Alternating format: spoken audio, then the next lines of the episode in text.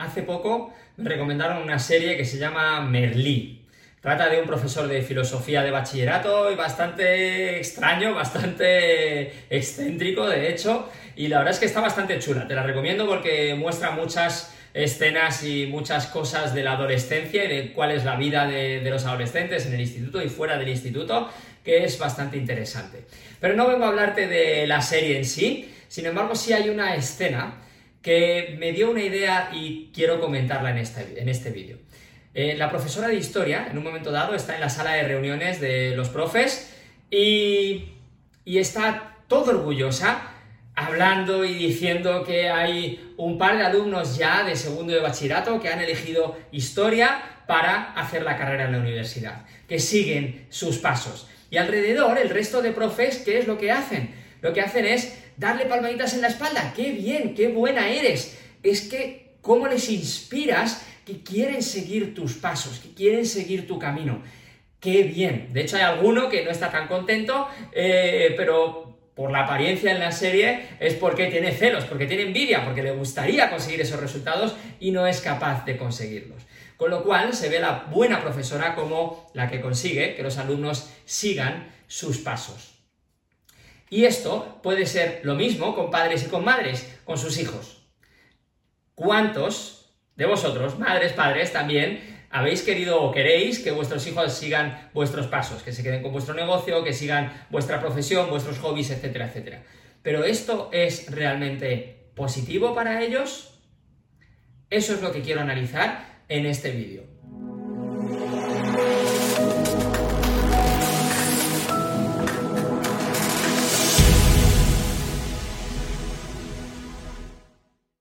Soy Iñaki Hernán, coach educativo especializado en adolescentes y vamos a ver, primero de todo, por qué nos sucede esto. ¿Por qué queremos que nuestros hijos sigan nuestros pasos?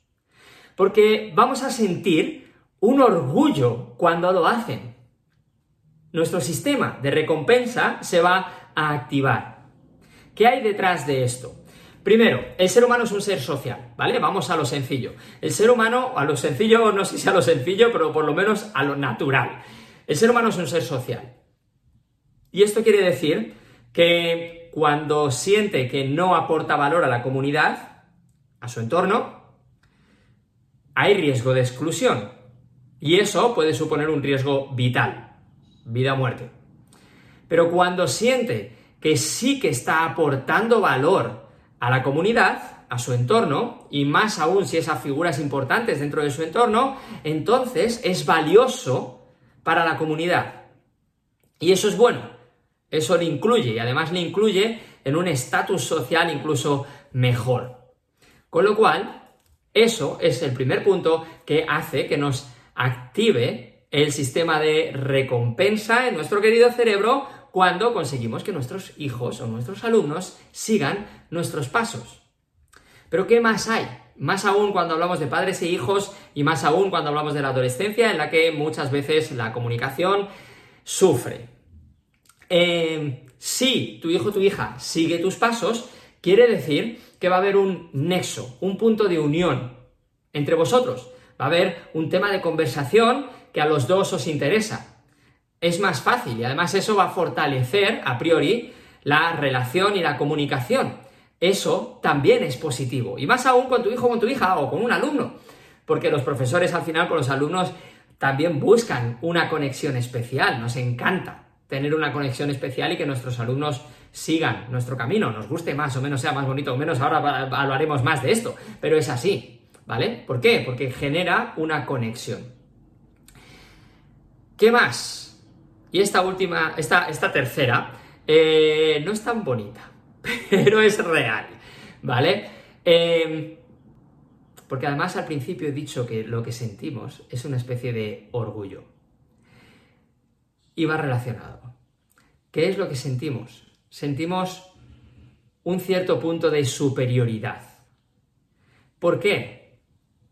Porque si tu hija sigue tus pasos, quiere decir que va a seguir tus pasos en algo en el que tú ya estás en un nivel avanzado, tú ya estás experto o experta en ese área, mientras que tu hija está comenzando nada más. Y por tanto, tú estás en una situación en la que hay unos cuantos niveles de diferencia, vas a poder liderar, vas a poder guiar, estás en un estatus superior. Y eso nos hace sentir bien, ese punto de superioridad. Nos guste más o menos, no es tan bonito, ¿no? Esto de, ay, yo no quiero sentirme superior, pero nos pasa a todos, nos guste más o menos. Eh, y no es que nos guste eh, más o menos, es que de hecho mm, nos gusta. Y nuestro cerebro recompensa cuando conseguimos un nivel superior en este caso, ¿vale? Y hay una cuarta, hay un cuarto punto, y es que, sobre todo además, de nuevo, cuando son tus hijos, es que va a ser más fácil, va a ser mucho más sencillo tu trabajo, tu guía.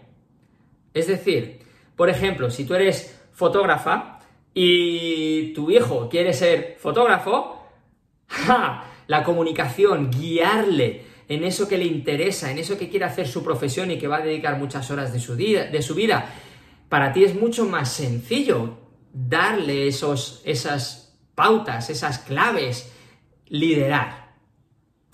Pero si tú eres fotógrafo y tu hijo quiere ser ingeniero informático, mmm, ahí se complica la vida. Ahí vas a tener que delegar. Ahí en muchas cosas te vas a tener que quitar de en medio porque no eres la persona adecuada para liderarle, para guiarle en ese camino. Por tanto, tu vida es más sencilla incluso si tu hijo o tu hija sigue tus pasos, porque ya estás en terreno conocido y vas a poder gestionar esa situación mucho más fácilmente. Esos son cuatro motivos que hacen que quieras que tus hijos o tus alumnos sigan tu camino, sigan tus pasos. Pero fíjate en algo. Estos cuatro puntos tienen un factor común. Los cuatro tienen que ver contigo.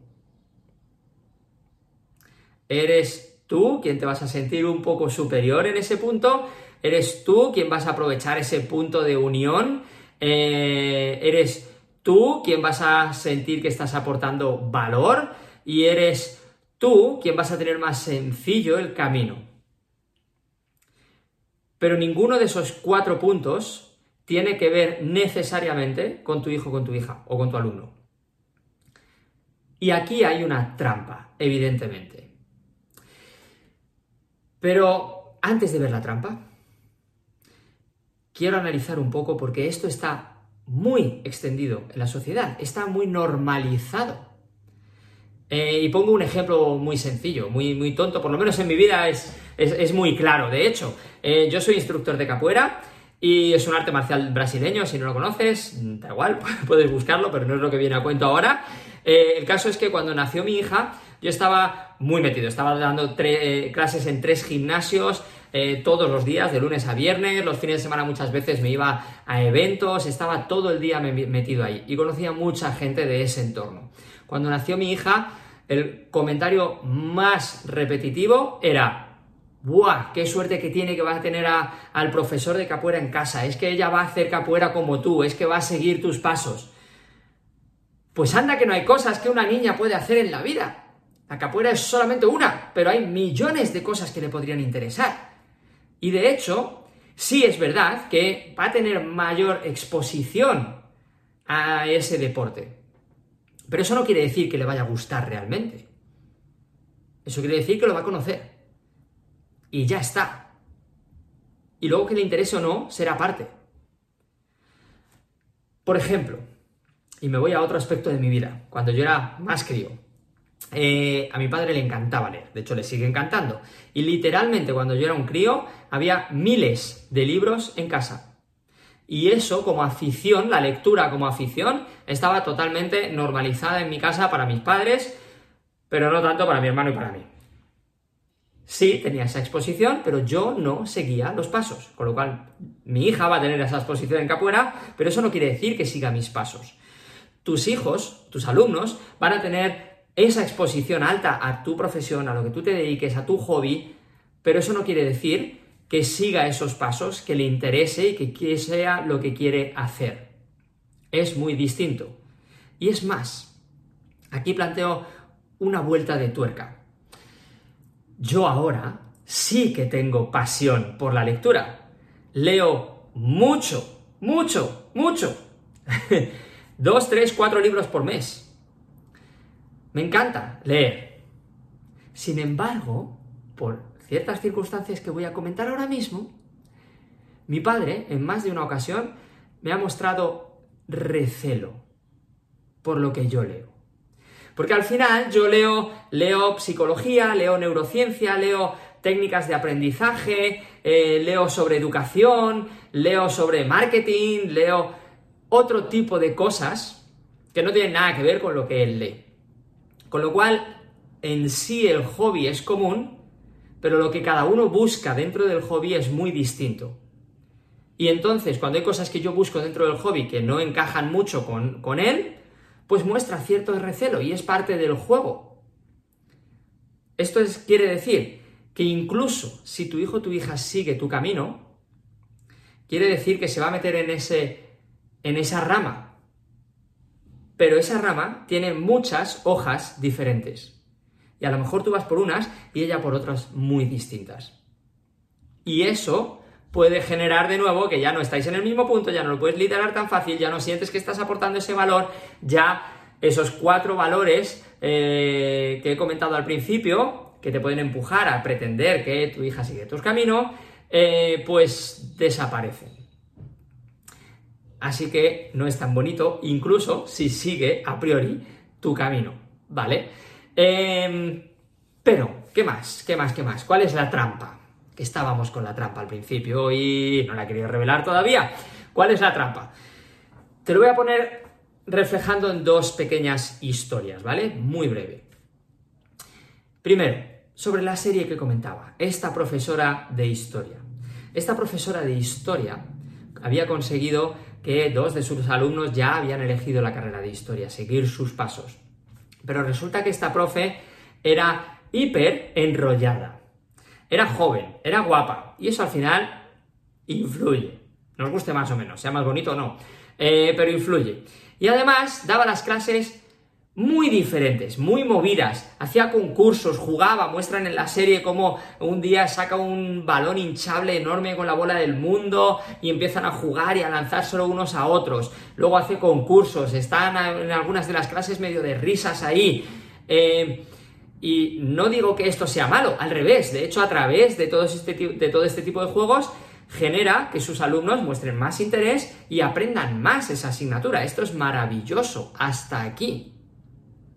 Pero, ¿qué es lo que va a pasar con esos alumnos que escogen, gracias a esta profesora hiper enrollada que juega en clase, que hace todas estas cosas, cuando lleguen a la universidad y les toquen los profesores normales de toda la vida? los que dan las clases magistrales y tú mejor toma apuntes y estudia en casa. ¿Va a seguir interesándoles la historia? ¿Van a mantener ese nivel de pasión? Es posible que no. Es posible que sí. Simplemente no lo sabemos. Esto es lo que quiero decir. Simplemente no lo sabemos. Pero además, cuando esta profe ha tomado tanto protagonismo por sus formas, es posible que esa inspiración a los alumnos sea más por las formas y por la profe que por la actividad en sí. Con lo cual es más probable que cuando lleguen a la carrera y cojan los profesores normales y corrientes, se puedan desencantar y se puedan frustrar con esa materia. Al final, detrás de esto, lo que hay es una conexión muy fuerte entre el alumno y la profesora y la asignatura es solamente el vínculo de unión. Es la excusa por, las que, por la que mantienen esa relación. Si no estuviera esa asignatura no habría relación. Entonces, como quiero la relación porque esta profesora es muy maja, porque eh, me hace sentir bien, porque me ayuda a aprender, por papá, papá, por lo que sea, pues me mantengo con ese nexo de unión con la historia. Pero en cuanto pasa a la universidad, sí, la historia va a seguir ahí, pero con la profesora no vuelves a hablar posiblemente, ¿vale? Em, es decir, la conexión es con la profe y no con la actividad, o no tanto con la actividad. Me voy a otra cosa. Cuando yo empecé capoeira, este arte marcial brasileño, eh, enseguida me encantó. Enseguida tuve muchas ganas de seguir aprendiendo y de ser instructor. De hecho, con los años llegué a ser instructor y me he dedicado a ello y he dado clases durante un montón de años. Em, hubo un momento en el que yo me mudé de ciudad. Pasé a la universidad y me mudé de ciudad. Cuando me mudé de ciudad, busqué capoeira, busqué otro profesor allí. Me mantuve, seguí entrenando. Cuando volví a Madrid, volví a recuperar las clases con mi primer profesor, con ese que me había inspirado, con ese que había generado mi primer amor con la capoeira, ¿verdad? Sin embargo, el ambiente no era tan bonito. De hecho, eh, no aguanté ni el primer mes. Duré muy poquito en el gimnasio, no sé qué pasó y no viene al caso aquí, pero no aguanté, no me gustó el ambiente y me marché, dejé de entrenar. Pero no había ni un maldito día que no hiciera capoeira en mi casa, que no hiciera algún tipo de ejercicio. Estaba todo el rato buscando formas, lugares de hacer algo de capoeira. Hasta que me di cuenta que dije, si es que es tontería, esto me encanta, tengo que seguir y necesito a alguien que me enseñe. Y busqué otro profesor. Y al final, pues seguí creciendo, etcétera, etcétera, ¿vale? Eh, ¿Qué sucedió en este caso?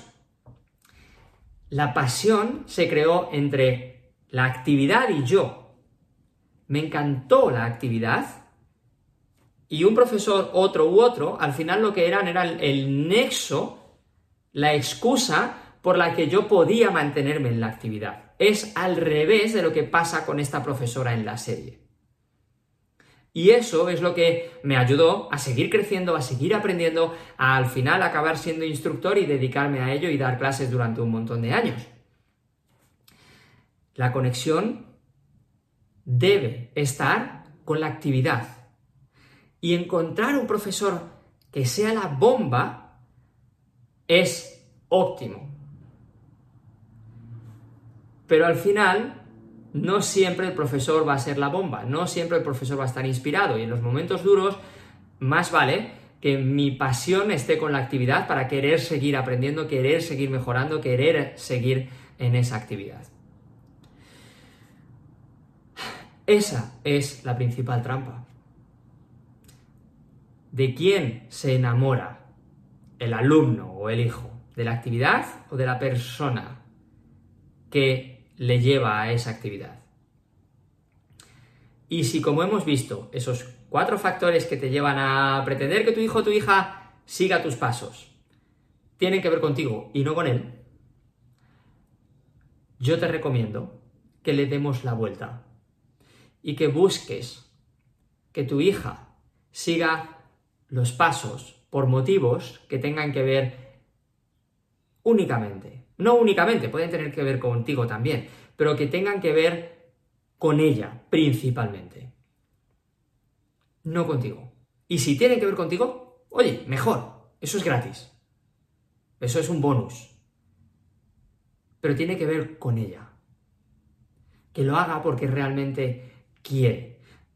Todos ahí fuera creo que vamos a querer que nuestros hijos se puedan sentir en su vida realizados, que puedan tener más y más momentos de felicidad. Y para eso es importantísimo que sigan sus pasos y no los de nadie más. Y evidentemente sus pasos los va a haber andado, ese camino lo va a haber andado alguien. Y si eres tú, genial, te puedes ayudar. Y si no, le tendrá que ayudar otra persona. Pero que siga sus pasos. Esto es absolutamente imprescindible. Y para acabar te dejo con una reflexión, para hacerte pensar un poquito. Mira, en este país, por lo menos, y en muchos otros, si te dicen que tienes que concertar el matrimonio de tu hijo o de tu hija, esto parece una aberración aquí. Esto es impensable. ¿Cómo demonios vamos a decirle a nuestros hijos con quién se tienen que casar, con quién tienen que compartir el resto de sus días? Parece una maldita locura. Pero no nos extraña nada y está hiper extendido que concertemos a la profesión a la que se tienen que dedicar o incluso el hobby que deben tener. Eso intentamos imponerlo. Y si no lo intentamos nosotros, lo vemos alrededor y está muy normalizado. Pero es lo mismo. Y no tiene ningún sentido.